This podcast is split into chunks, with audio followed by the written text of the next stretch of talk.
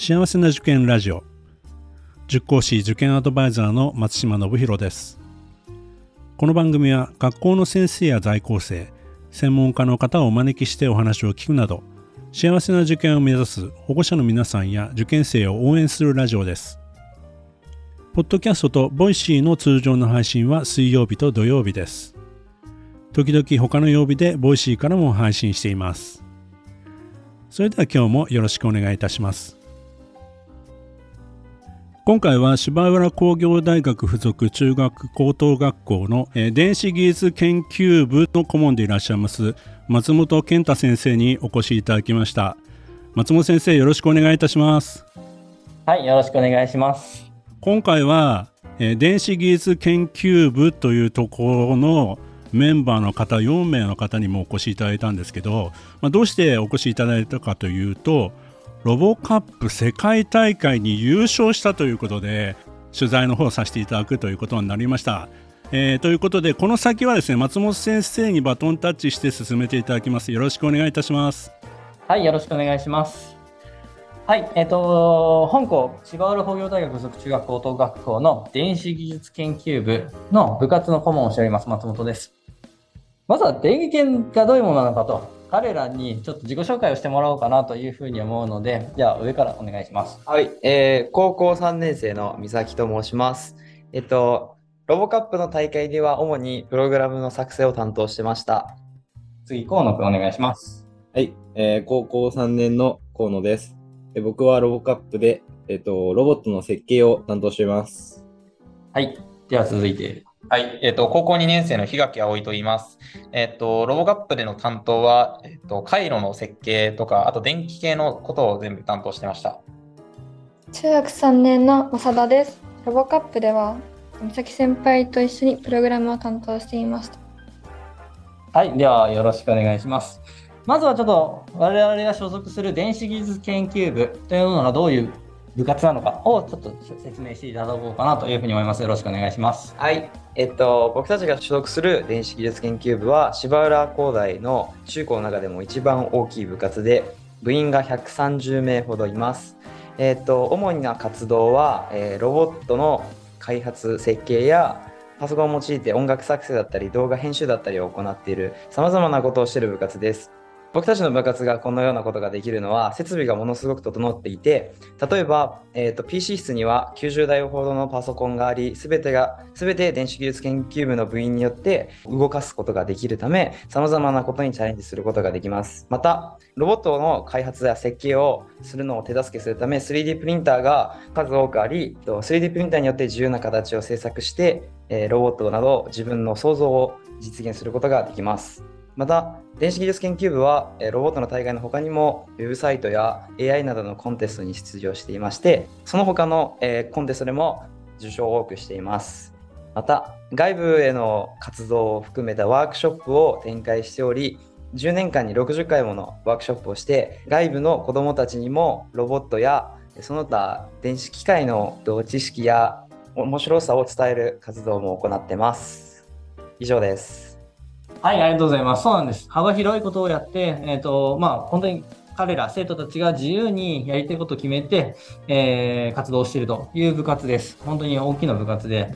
いろんなことに手を広げすぎた結果、まあ、それぞれがこう少数精鋭として頑張っているという感じに思っていただければと思います。続いて、えー、ロボカップとはどういうものか、私たちが参加するロボカップがどういうものなのかをちょっと説明してもらおうかなと思います。まあ、佐田さん、よろしくお願いします。はい。ロボカップとは西暦2050年までに人間のサッカー世界チャンピオンに勝てるロボットチームを作るという目標を掲げロボット技術を育成することを目標的とした世界35カ国から競技者が集う大会です。ロボカップはロボット工学と人工知能の融合発展のために自律移動ロボットによるサッカーを題材として日本の研究者が1992年にこの大会を発足し1997年に第1回の世界大会が日本で開催され、20年以上の歴史を持っています。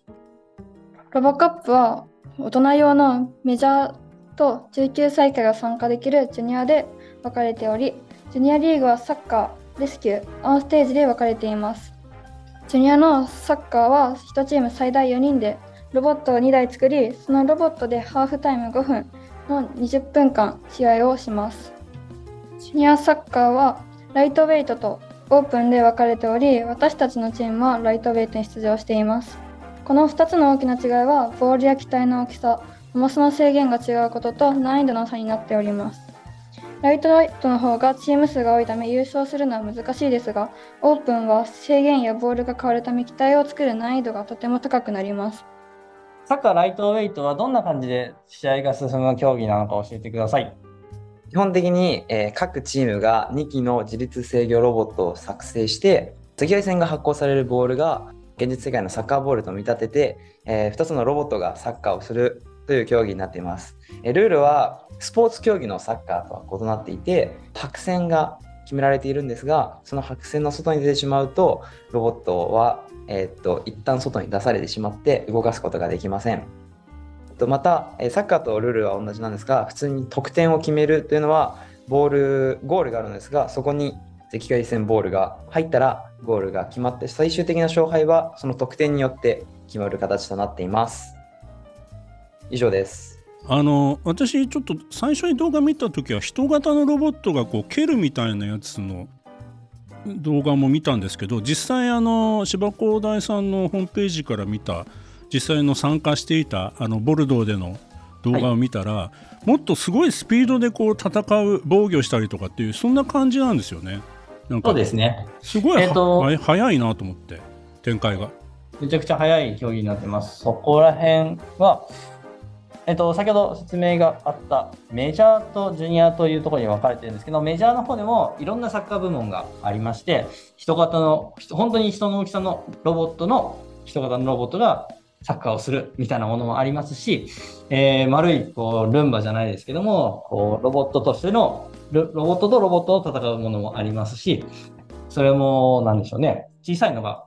10代、10代みたいな数を、数が多いものもあるし、少ないのもあるというところで、かなり部門数自体はかなり多くなっているんであすね。そうなんですね。はい。まあ要するにルンバの小さいのがすごい動き回るみたいなイメージですかね。そうですね。わ私たちの、この、えっ、と、サッカーあ、ジュニア部門のサッカー、ライトウェイトっていうのは、そのルンバが動き回るみたいなイメージで置いていただけるといいのかなと思います。動画見ていただくのが一番いいですね。はい。やっぱり、本体、なかなか見た目とルールとかは、えー、言葉で説明できないので、えっ、と、動画を概要欄にご共有させていただきますので、えーそっちの方をご覧いただければというふうに思います。続いて、私たちのチームがどのようなチームなのかを説明してもらおうかなというふうに思います。こちらは、河野くんお願いします。はい。えーじゃあ僕たちのチーム、大井電気研について、えー説明したいと思います。僕たちは先ほど自己紹介があった通り4人で1チーム組んでいて、えっと、部活だったり他のチームと異なる点としては、まあやっぱりその学年が違うので、いろんな意見が出たり、まあ、難しいこともあるんですけど、あんまりないチームかなと思います。で、僕たちは3年、約3年前から、えっと、この大会に参加していて、先輩がいたり、メンバーは変わってるんですが、3年間ほどこの大会に参加しています。僕たちのロボットの特徴を簡単に説明したいと思います。ロボットはまず4つのモーターで動いていて、モーターが約90度ごとに設置されていて、特殊なオムニホイールというホイールタイヤですね、を使って動かしています。で、それを使うことによって、360度どの方向にも動けるロボットを作っています。えっと、先ほどルールの、サッカーのルールの説明にあった通り、白線がありまして、本当のサッカーと同じように外側に白線が四角形で置いてありまして、その白線からロボットが出ないように、ロボットの裏側ですね、に、えっと、その線を読み取るセンサーが置いてあります。で、そのセンサーが他のチームと異なって円形で大きくあります。で、その他にもさらに外側に楕円という、この円、このようなセンサーが3つ置いてあって、それでさらに出にくいっていう、他のチームとは違った特徴があります。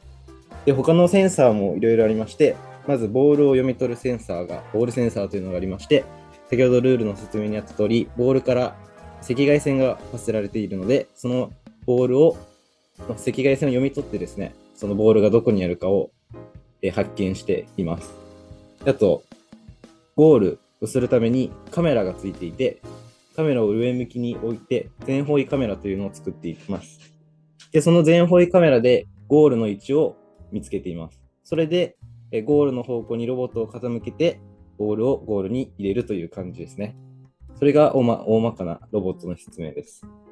はい、ありがとうございます。では、まあ、私たちのチームがどのように活動して、えーまあ、予選から世界大会まで出場することになったかを説明してもらおうかなと思うんですけれども、千秋君お願いします。はい。えっと、まずですね、えっと、ロボカップのライトウェイトはブロックの大会から突破していく感じになっていて、関東ブロックで、その次に全国大会で世界大会っていう順番で大会に出ています。で、えっと、毎回その大会ごとに機体を新しくというか、どんどん改良していって、まあ、強い機体を作っていくっていう感じで世界大会に行ってきました。どれぐらい出場してるか、各の、えーとブロックと世界大会までどれぐらい参加してるか教えてもらってもいいですか？えっと、関東ブロックでは、えっと、20チームほどですね、20チームほどライトウェイトで参加していて、で、えーその中で1位を取りました。で、その後の全国大会では、そうですね、60チーム参加していて、えーその中でも1位を取って、日本代表として世界大会に行ってきました。で、世界大会では20チームがあって、その中で1位を取って優勝という形になります。人数規模感というか、このロボカップの規模感を知りたいんですけども、えっ、と、その、実はその下にあるノード大会がいくつかとかの情報も教えてもらってもいいですか？えっと、えーロボカップ全、ロボカップジュニアという競技におい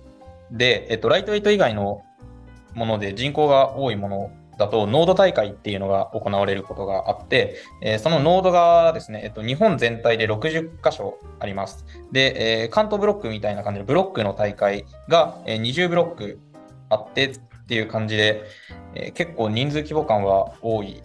かなと思います。はい。はい、ありがとうございます。そうですね、意外と人数が、えっ、と、参加者は、自体は多いという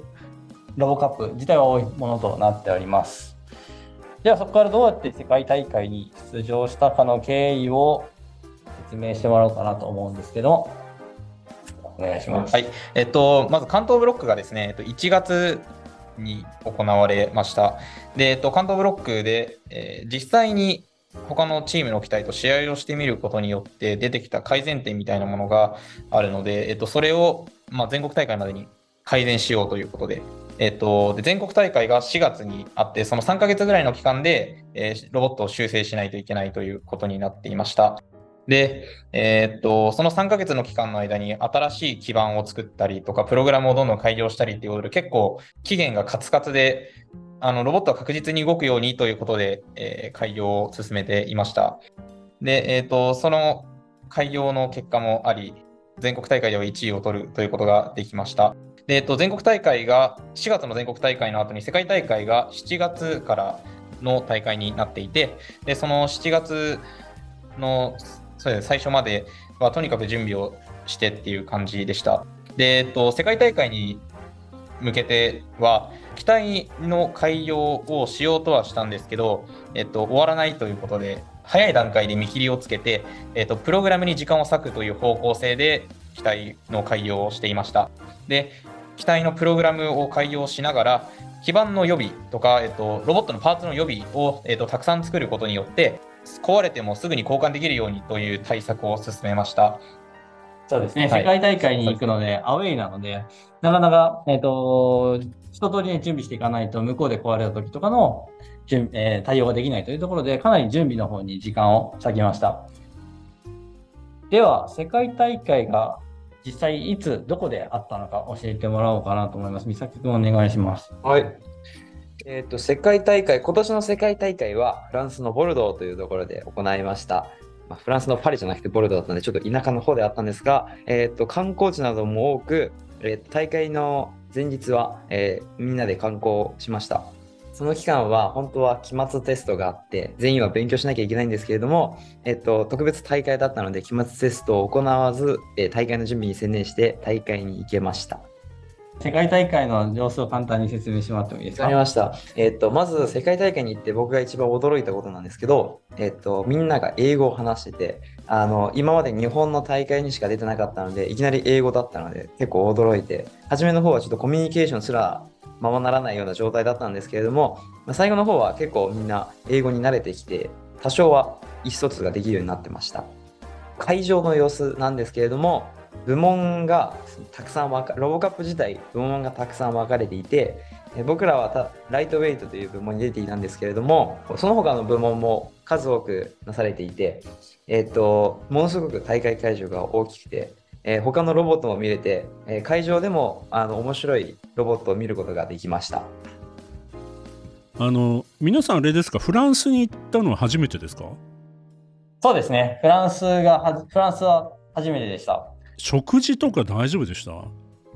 そうですね。食事とかも、まあ、買いやすい、こう、なんでしょうね。世界中どこにでもある、まあ、マクドナルドとかのお店はもちろんあありましたし、えっ、と、そこら辺スーパーもあったので、そういうのを使いながら、なんとかご飯を、こう、昼と夜と用意してたという感じですかね。もうちょっと大人になったらね皆さんボルドーといえばワインのねねせ世界で一番有名なねワインの名城地なんですけどそうなんですよね。なかなかあそこら辺は。美味しかったですねはい。じゃあ、ね大会の試合について、まあ、概要と、全体的な概要と、どういうふうに勝ち負けが行われたか、ちょっと確認してみようかなと思います。河野くん、お願いできますか？はい。僕たちの出ているサッカーライトウェイトでは、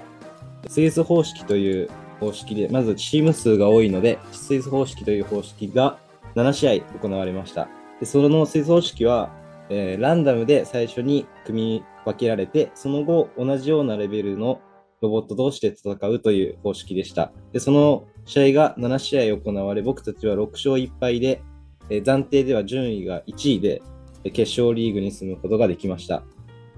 決勝リーグでは上位スイス方式の上位4チームがトーナメントで当たるという方式で、僕たちはそこでトーナメントでも1位となりました。で、スイス方式や、まあ、トーナメントでもいろんな多くの国の人たちと当たることができて、そこでもいろんなコミュニケーションが取れたかなと思います。で、いい経験になりましたね。じゃあ、えっ、と、実際、試合がどんな感じに行われたかを、まあ、試合結果とともに教えてもらおうかなと思います。えっと、1試合目は日本から来たもう一チームの相手と戦い、そこで勝利。で、2試合目はアメリカのチーム。で、3試合目はあの先ほど言ったように負けてしまった台湾のチーム。で、4試合目がオランダのチーム。5試合目がメキシコのチーム。6試合目がドイツのチーム。7試合目もドイツのチームと戦わせていただきました。準決勝では台湾の一度負けてしまったチームとリベンジマッチをして決勝では中国チームと戦いました合計、まあ、最終的には台湾チームにしか負けてなかったんですけども、えー、と台湾その台湾チームにも後で、えー、と準決勝においてリベンジをして勝つことができたので、まあ、本当に試合ロボットの試合自体はかなり強かったのかなというふうに思われます。ではちょっと、まあ、その大会試合期間中の話をしてもらおうかなと思うんですけども、では、檜君お願いします。はい。えーっとですね、えっと、大会中、実は、えー台湾チームと戦った時に、えー、ラインセンサーにおいての不具合が発生しました。で、えっと、それによって試合後半から、僕たちのチームのオフェンス、えー攻める方の機体が、えー動かせないという状態になってしまって、えーその結果、負けてしまったという形になります。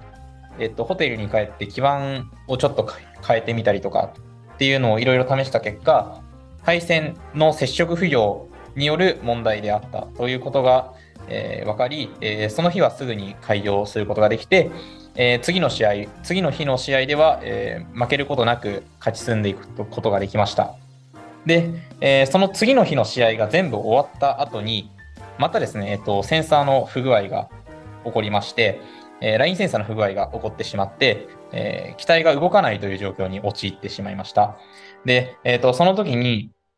えーその日の前日に、えー他のライン、他のセンサーと交換してしまったせいで、えー基板の予備がないという状況に陥り、基板の部品をですね、えっと、部品を組み立て直さないといけないという状況に陥りました。で、えっと、その時に最終的に、えー最終日の決勝戦の前に戦うことになるドイツチームの、え方々に、その基板のパーツを組み立てるために必要な道具を、え貸していただいて、それをその日の夜ですね、えっと、ホテルに持ち帰って、えーいろいろ基盤を作ったりとかして、夜中の3時ぐらいまでやっていました。で、えっと、その結果ですね、えっと、やはり動線の配線がダメだったのかということで、えー問題がなんとか解決しまして、え次の日はですね、えっと、決勝、準決勝で、その前の最後の、水槽式の最後の試合ともに全部勝つことができて、優勝できたという感じです。そうですね、あの不具合対応は本当に毎日あって、えーと、ロボットはすぐ壊れてしまうので、その対応力が本当に、えー大事な、大事なんだなというのが、やっぱり世界大会もそうだし、全国大会の時からも、やっぱりいつも不具合との戦いという感じがします。なので、その不具合のある場所をすぐどれだけ見つけられるか、で、それを対処できるかっていうのは、かなり、えー経験値が積まれてきたのかなという感じがします。まあ、その、本当は直すための道具も持ってってたんですけども、